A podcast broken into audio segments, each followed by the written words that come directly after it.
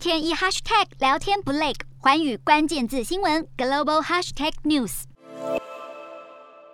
一辆停在山坡小路上的坦克，下一秒就被飞弹击中，燃起大火。这是乌克兰武装部队释出的新画面，表示位在哈尔科夫的部队用约合台币六十八万的榴弹发射器和火箭炮击毁了俄罗斯军队花费一点五亿台币的坦克，这让乌克兰国防部自豪地展现以小博大的胜利。乌克兰总统泽伦斯基赞扬士兵表现，但不止哈尔科夫，目前还守在马利波亚速钢铁厂的士兵们同样也展露坚强毅力。钢铁厂内一位女兵哼着乌克兰流行歌曲，似乎不受还包围在外的敌军影响。亚速军团也公布了一系列厂内士兵们的照片，在昏暗的灯光下，可以看到他们不少人都失去了一只手臂或是一条腿。这些军人留守在钢铁厂的内部地道，成为马利波对抗俄军的最后据点。尽管情势艰困，但这些守军依然不断表示希望奋战到底。就在亚速场外的媒体记者表示，当地的平民都被撤离后，乌俄双方就恢复了交战。虽然乌克兰副总理韦列舒克提议要用俄罗斯战俘交换场内重伤的士兵，不过相关谈判目前还在进行。